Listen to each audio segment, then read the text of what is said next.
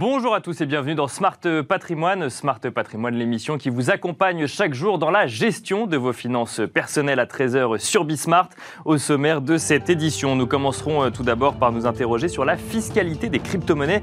Plusieurs amendements ont en effet été déposés à l'occasion de la loi de finances 2022. Plusieurs d'entre eux étaient notamment portés par le député de la 6e circonscription de Paris, Pierre Persson. Nous ferons justement euh, le point avec lui en plateau sur ceux qui ont été adoptés euh, par l'Assemblée nationale, mais aussi sur ceux qui ont été rejeté avant de conclure sur le calendrier qui attend euh, les détenteurs de crypto-monnaies actuellement.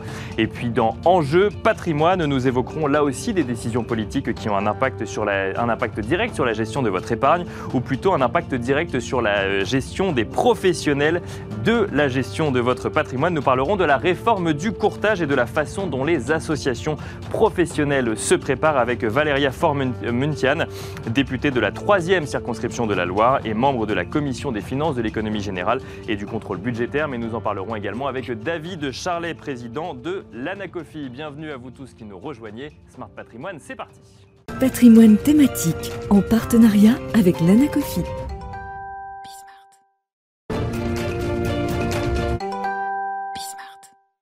Et c'est parti pour patrimoine thématique, un patrimoine thématique consacré comme tous les mercredis au monde des cryptoactifs ou des crypto-monnaies. Euh, on regarde l'écosystème, on regarde son dynamisme et aujourd'hui, on vous propose un focus plus particulier sur la fiscalité appliquée aux crypto-monnaies alors que plusieurs amendements ont été examinés à l'Assemblée nationale pour faire euh, évoluer celle-ci dans le cadre de la loi de finances 2022. Certains ont été votés, d'autres ont été rejetés. Nous faisons le point avec Pierre Persson, député de la 6e circonscription de Paris. Bonjour Pierre Persson. Bonjour. Bienvenue euh, sur ce plateau. Merci de venir décrypter un petit peu pour nous les décisions qui sont prises euh, ou non euh, sur euh, la fiscalité des crypto-monnaies. Vous êtes vous-même à l'origine de nombreux amendements pour faire évoluer la fiscalité des crypto-monnaies dans cette loi de finances 2022.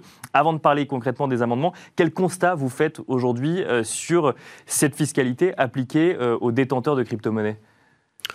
Pas que c'est une fiscalité qui est, qui est incitative. Hein. Euh, très souvent en France, on a, on a coutume de se plaindre du taux. Euh, mais quand je, quand je me compare, évidemment, je me console, euh, notamment vis-à-vis des Américains. C'est particulier, mais c'est vrai que les Français ne le savent pas. On a une fiscalité sur les cryptoactifs qui est plutôt incitative sur certains points, notamment la fiscalité personnelle. Et il faut s'en réjouir parce que ça fait partie d'une nouvelle classe d'actifs qui contribuera à terme à financer directement l'économie réelle. Donc on n'est pas si mauvais élève que ça, mais il y avait quand même des choses à améliorer. Ce Bien sûr, oui. Le, le, le, principe des amendements qui ont été déposés, c'est c'était de faire, un, le constat qu'il y avait un, dispositif qui était clair, mais pas suffisamment clair en 2017-2018, que j'avais commencé à mettre en œuvre dans le loi de finances de 2019, et qu'il fallait donc euh, euh, venir combler une certaine insécurité juridique sur certains points. Et puis le deuxième volet, c'était de rendre le secteur plus attractif, notamment pour les investisseurs, et de faire en sorte qu'il y ait un ruissellement euh, eh bien, euh, des actifs qui sont aujourd'hui détenus dans, dans, la sphère des cryptoactifs vers l'économie réelle pour continuer à construire finalement le, le tissu de l'innovation en France.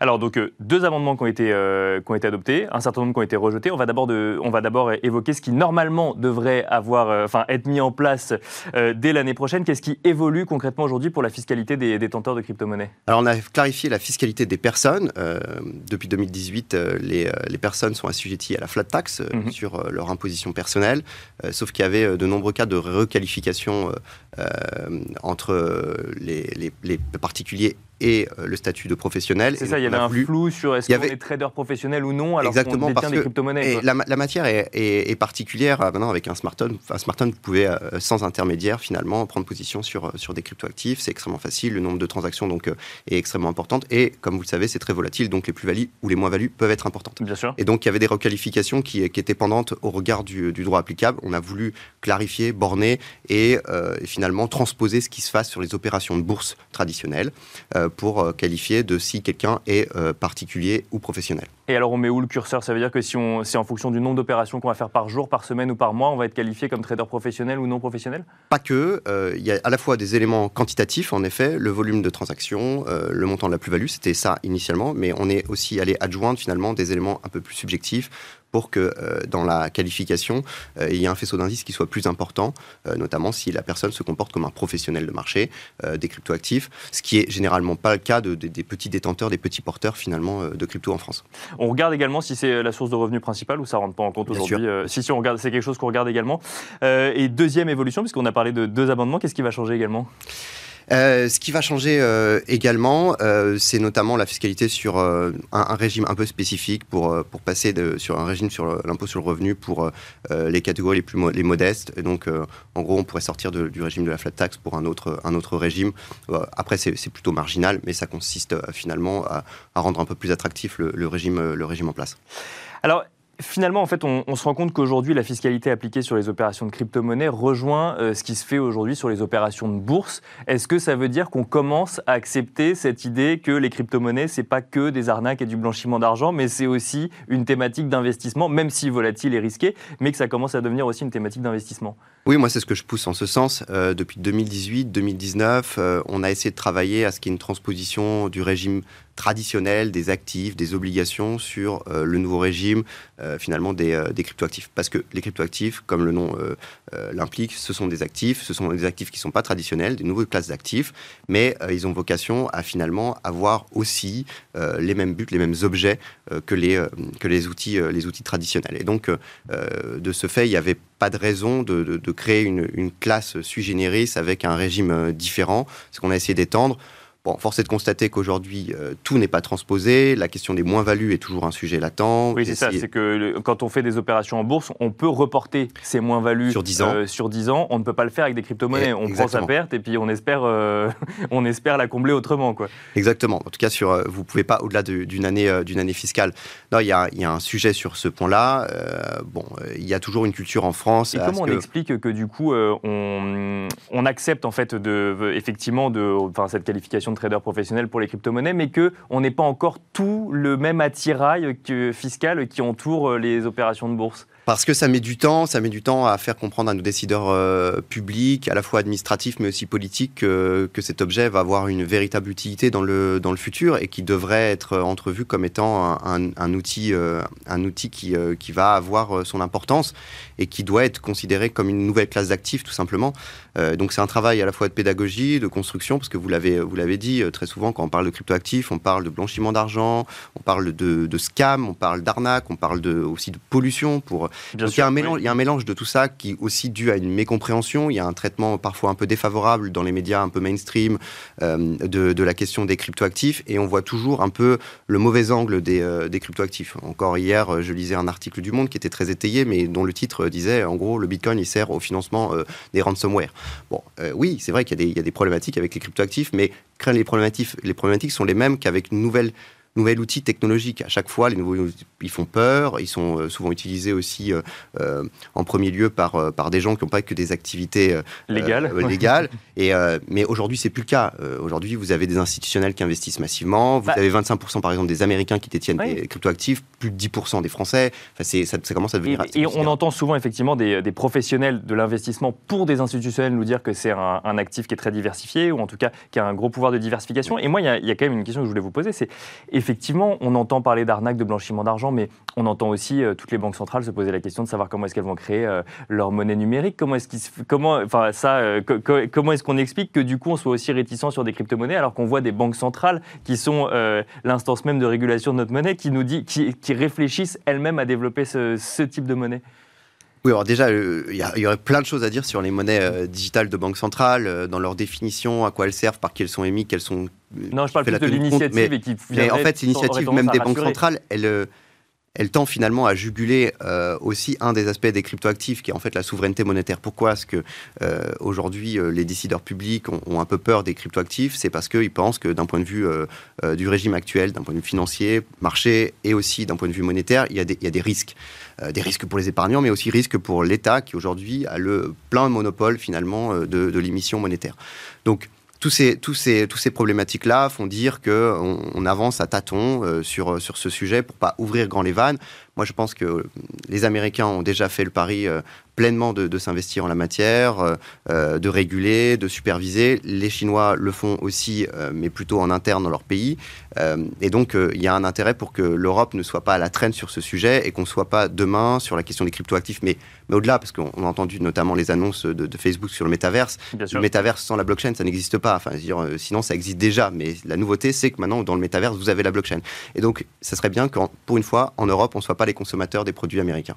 Alors, retour rapidement sur les, amendements qui ont été, qui n'ont pas été acceptés à l'Assemblée nationale sur la fiscalité des crypto-monnaies. Déjà, moi, il y, en a un qui m'a marqué, enfin deux qui m'ont marqué, c'est réintégrer en fait finalement l'argent des crypto-monnaies dans l'économie réelle. On aurait pu imaginer des mesures incitatives, et donc là, en fait, bah, on aurait transformé son Bitcoin ou, autre en euros, et on aurait pu investir, ça dans une société. Là, il y avait un amendement qui proposait une fiscalité avantageuse qui a été rejetée. Euh, comment est-ce que vous voyez ça? En bas, je pense que l'administration fiscale et le pouvoir politique n'étaient pas encore prêts à entrevoir des dispositifs dont ils ne connaissaient pas les tenants et les aboutissants. Une question de traçabilité, peut-être de l'argent Non, parce qu'aujourd'hui, euh, la question de la traçabilité, il y a pas, enfin, il y a des problèmes qui sont euh, absolument marginaux au regard notamment de la traçabilité du cash. quand j'entends qu'on peut financer le terrorisme avec, avec du Bitcoin, euh, oui, si, euh, si ensuite euh, vous prenez le risque d'être monté directement et toute votre tenue de compte, votre comptabilité, elle soit, elle soit analysée par les services de police. C'est d'ailleurs le, cas actuellement. Non, l'apport session, c'était c'était un, article qui faisait le pari qu'aujourd'hui, il y a, y a des particuliers qui ont amassé beaucoup de plus-value latente dans leur portefeuille, qui ont qui donc réinvestir toujours dans le même secteur et que il fallait faire redescendre un peu cet argent pour qu'elle serve à investir dans les boîtes, toujours du même secteur bah, de demain. C'est un sujet d'actualité qu'on traite régulièrement, l'épargne des Français euh, qu'il faut rediriger vers, euh, vers l'économie réelle. Clairement, et donc il y a une partie de cette épargne qui est aussi sous forme de cryptoactifs en stablecoin, et il fallait donc euh, s'assurer, comme ce que le font certains États membres, notamment au Portugal, qu'il y, y a une faculté finalement de réinvestissement avec une purge de la fiscalité a posteriori. Et, et globalement, ça n'a pas été encore entendu. Euh, bon, le gouvernement a dit travailler sur, euh, sur la question. J'espère que ça sera euh, un des sujets, notamment pour la campagne présidentielle. Bon, alors il y avait également un, sujet sur le, faciliter les paiements en crypto-monnaie, mais on n'aura pas le temps d'en parler. Juste un petit mot quand même sur les NFT. Alors on en parle souvent dans cette émission, que ce soit dans le monde de l'art ou autre, ça, explose littéralement. Là, pour le coup aussi, il faut une fiscalité plus, plus aboutie pour les encadrer? Pas simplement abouti. L'idée était de te dire, il faut qu'on travaille sur la question des NFT. Les NFT, euh, c'est un actif numérique, mais derrière l'actif numérique, il y a, parce que c'est un NFT, euh, il est non fongible, un sous-jacent qui peut mhm. être, vous l'avez dit, une d'art, euh, un service. Ou une carte de joueur de football. Bien sûr, voilà, de, la propriété, en tout cas. Dans un monde où tout peut être copié, le NFT, c'est la promesse qu'on peut individualiser son droit de propriété sur, sur Internet. Et donc, il faut réfléchir plutôt euh, sous le sous-jacent, savoir la fiscalité du sous-jacent, plus que réfléchir en fait la fiscalité du cryptoactif en tant que tel, parce que ça pose plein de problématiques de fongibilité. Et notamment sur la valeur euh, que peuvent avoir les sous-jacents euh, en question. Merci beaucoup Pierre Persson d'être venu décrypter avec nous les avancées du coup à l'Assemblée nationale en matière de fiscalité des cryptoactifs. Je rappelle que vous êtes député de la 6e circonscription de Paris. Merci à vous également de nous avoir suivis. On se retrouve tout de suite dans Enjeu patrimoine. Et c'est parti à présent pour Enjeu patrimoine où nous revenons ensemble sur la réforme du courtage et sur les grands enjeux de celle-ci pour les professionnels euh, du secteur comme pour les associations professionnelles pierre angulaire du secteur euh, du courtage. À partir d'avril 2023, nous en parlons avec Valéria Formuntian, députée de la Loire et membre de la commission des finances, de l'économie générale et du contrôle budgétaire. Bonjour Valéria Formuntian. Bonjour. Bienvenue sur ce plateau. Et nous en parlons également avec David Charlet, le président de l'ANACOFI. Bonjour David Charlet. Bonjour. Bienvenue sur ce plateau. Alors on ne va pas revenir sur les grandes étapes euh, de la réforme, d'abord portée en 2018 euh, par la loi Pacte, finalement retoquée par le Conseil constitutionnel avant d'être proposée à nouveau par vous, euh, Valéria Formuntian. Et finalement la loi est adoptée, publiée au journal officiel le 9 avril dernier. En revanche, on va revenir sur bah, cette nécessité de porter cette loi, selon vous, Valéria Formuntian, pourquoi avoir repris cette loi et pourquoi avoir essayé de la porter et pourquoi l'avoir portée jusqu'au bout? Parce que cette réforme me semblait euh, extrêmement importante et impérative même. Euh, nous, j'ai été élue au moment où on devait transposer les directives DDA. Euh, donc, euh, j'ai bien vu à quel point le, sujet était complexe et que c'était la énième directive européenne qui nécessitait d'être décortiquée auprès des professionnels. Et j'ai vu la différence aussi du débat de la transposition qui pouvait être mené entre les professionnels et l'administration de Bercy et la compréhension de tout cela sur les territoires, en fait, par les courtiers de proximité proximité. donc, quand le texte a été retoqué par le Conseil constitutionnel dans le cadre de la loi Pacte, je trouvais que c'était indispensable de le reprendre. Donc, je l'ai repris à mon compte après avoir échangé avec les représentants des professionnels. On a aménagé quelques points qui étaient peut-être litigieux au départ et, ensuite j'ai essayé de la porter jusqu'au bout et, c'était, à mon sens, une franche réussite. Et c'était une, c'est une, loi en fait qui euh, implique du coup à présent que, des, que tous les euh, acteurs euh, du courtage indépendant rejoignent en fait des associations professionnelles. Pourquoi cette nécessité de mettre un intermédiaire finalement entre l'acteur du courtage et euh, bah, Bercy ou euh, les pouvoirs publics? Alors, effectivement, euh, le constat, c'était qu'il y avait un trou dans la raquette entre l'ORIAS, c'est-à-dire la vérification d'accès à la profession des courtiers, mhm. des courtiers en assurance et des courtiers en crédit. et l'ACPR, donc le contrôleur de la qualité de souscription, qu'il y avait, il manquait peut-être un lien entre tout cela pour pouvoir digérer justement les directives euh, les lois, les textes réglementaires qui sont euh, assez importants, mais qui ont un sens euh, dans le but de protéger le consommateur et professionnaliser le professionnel, en tout cas lui donner un cadre. D'accord, comme la médiation, par exemple. D'un côté, on dit vous avez le droit effectivement d'exercer ce métier, de l'autre, on dit on va venir contrôler si vous le faites bien, mais il, manquait en fait cet intermédiaire entre les deux qui, bah, qui alimente au quotidien avec les différentes réglementations ou, ou de formation également, c'est ça? Qui permet d'implémenter effectivement une certaine réglementation, contrôler que euh, la formation est de qualité et qu'elle est bien dispensée à l'ensemble du personnel qui est face à un client, ce qui n'est pas le cas de l'ORIAS. Par exemple, l'ORIAS vérifie l'accès à la profession du, chef d'entreprise. Mais si vous avez des salariés, vous avez un, un petit cabinet de courtage, bah, les salariés étaient un petit peu de la responsabilité du du chef d'entreprise, mais seulement de sa responsabilité.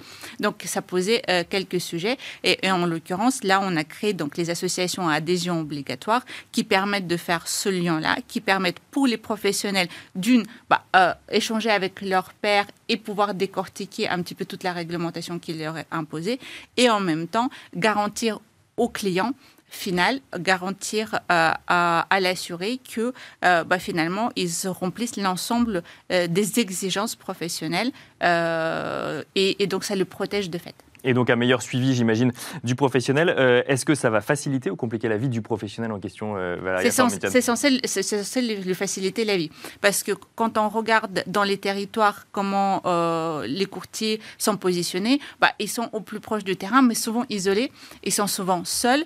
donc le fait d'adhérer à une association professionnelle bah, permettra de leur donner un cadre. Et moi, j'ai vu dans le cadre de la crise sanitaire à quel point certains se sont sentis vraiment très seuls parce que du coup, ils ils avaient bah, peu d'informations et ne savaient pas vraiment comment gérer, bah, je ferme, j'ouvre. Est-ce que, parce que pour les assureurs, par exemple, la chose était assez claire, mais pour les intermédiaires, ce n'était pas une évidence au départ. Et c'est vrai que pour, le fait de les réunir euh, entre, entre pairs, ça permettra quand même euh, faciliter un certain nombre de choses. Euh, David Charlet, même question. Vous échangez du coup, bah, c'est votre métier avec les professionnels du secteur et nombreux d'entre eux. Quand cette loi a été adoptée, quelle a été la réaction de la profession? Alors, il y a, eu deux réactions, je pense. Il y a euh, la réaction de ceux qui n'étaient pas dans des associations déjà, qui, je pense, se sont euh, posé des questions. Est-ce que pour eux, ça allait être intéressant, utile? Est-ce que ça allait pas être une lourdeur complémentaire? On a même vu certaines associations euh, prendre cette posture. Pas forcément au début d'ailleurs. D'accord. Et puis l'immense majorité des associations dont nous sommes hein, ont, estimé que, au regard de ce qu'on avait vécu notamment sur les CIF, euh, on en avait vu l'utilité, ça fonctionne. Donc on ne s'est pas, pas vraiment posé la question dans l'immense majorité des associations. Après, la, question était sur le détail.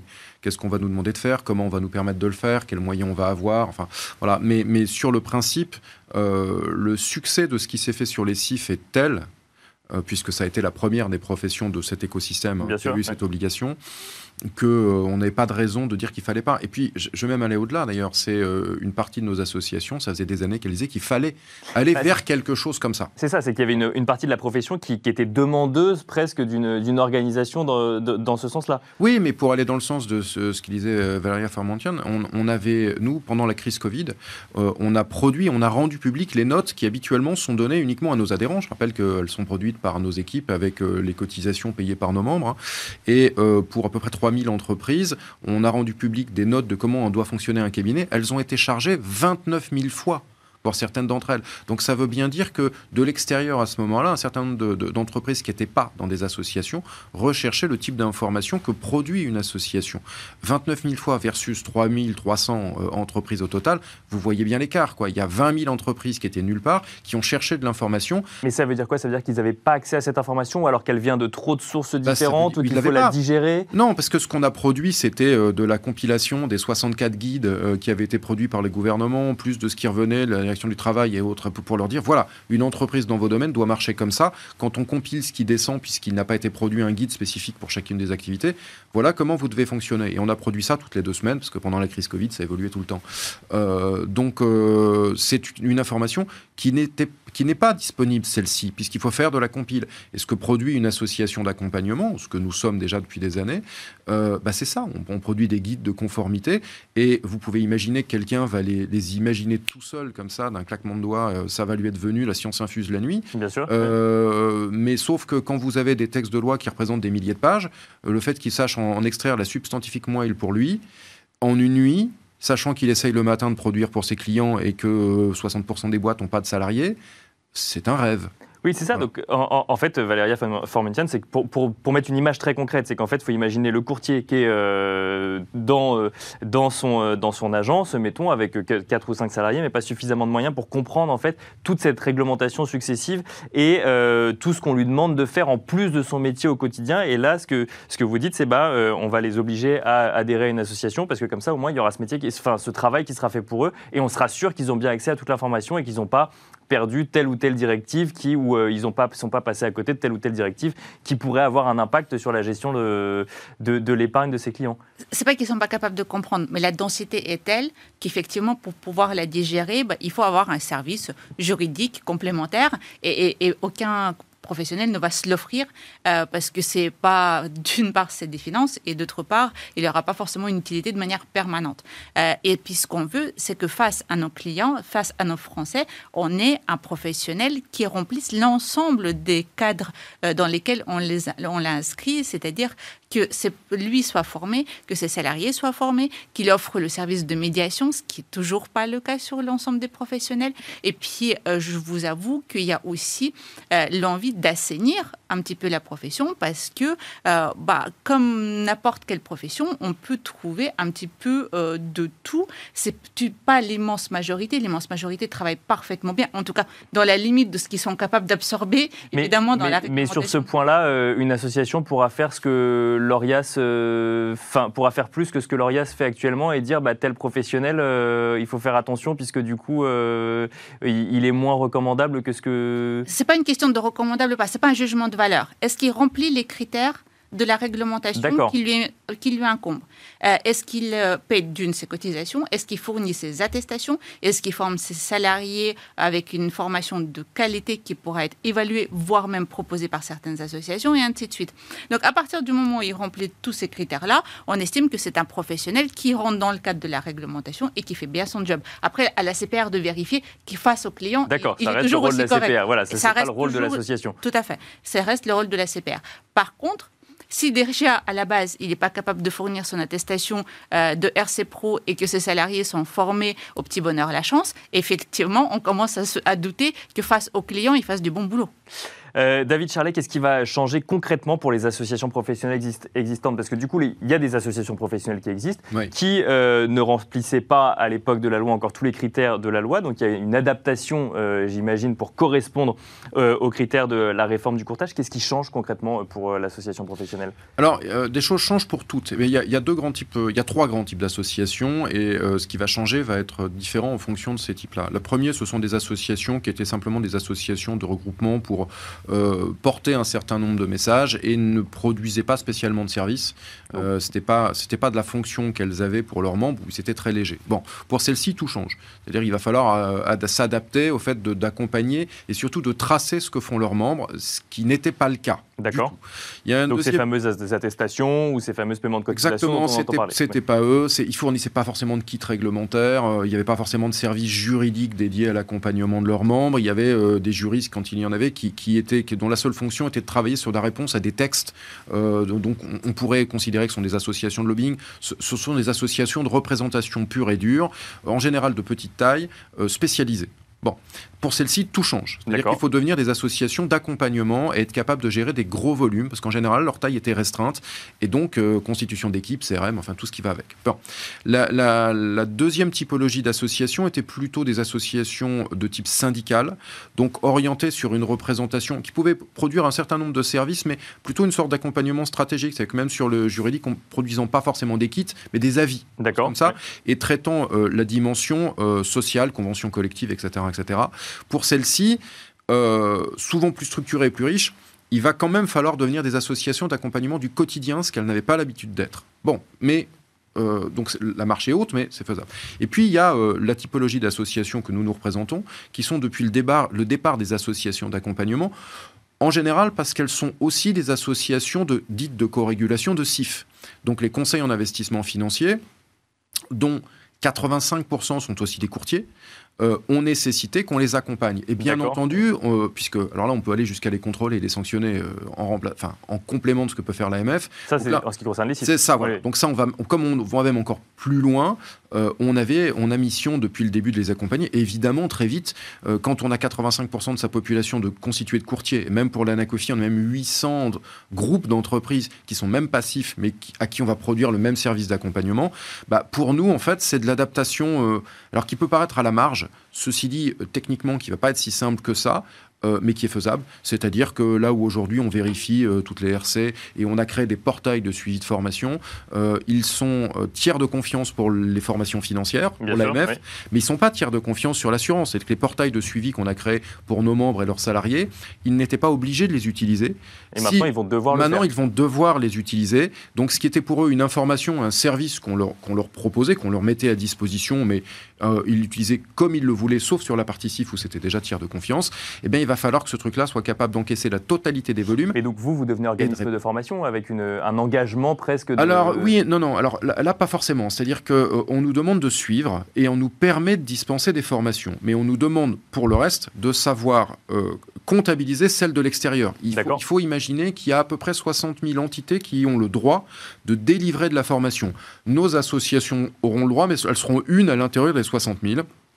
Et comme on nous oblige à être sans but lucratif, il faut savoir qu'en la matière, une entité sans but lucratif a l'interdiction d'être concurrente de la sphère commerciale, donc de ces 60 000. Donc il faut savoir placer le curseur. En gros, ça veut dire qu'on proposera peu de modules relativement simples pour ceux qui voudront se faire ça par leur association, mais euh, tout le reste se fera par l'univers commercial du monde de la formation et on devra par contre pouvoir compter, c'est-à-dire identifier si cette formation est recevable pour telle personne dans l'entreprise. Et si elle a été suivie également ou ça ensuite ce sera à l'âge Bien sûr. Oui, et oui, oui ça c'est effectivement nous qui allons devoir le faire en devenant tiers de confiance, c'est-à-dire euh, pas en disant on rend un service, on vous le contrat si vous déposez les, les, les éléments à l'intérieur de l'outil, mais vous devez, et nous, on a une obligation de résultat. Ça, c'est nouveau. Et on l'a dans quelques domaines comme ça. Donc, on a en général tous les services en place, y compris dans les CRM, mais il faut les faire évoluer.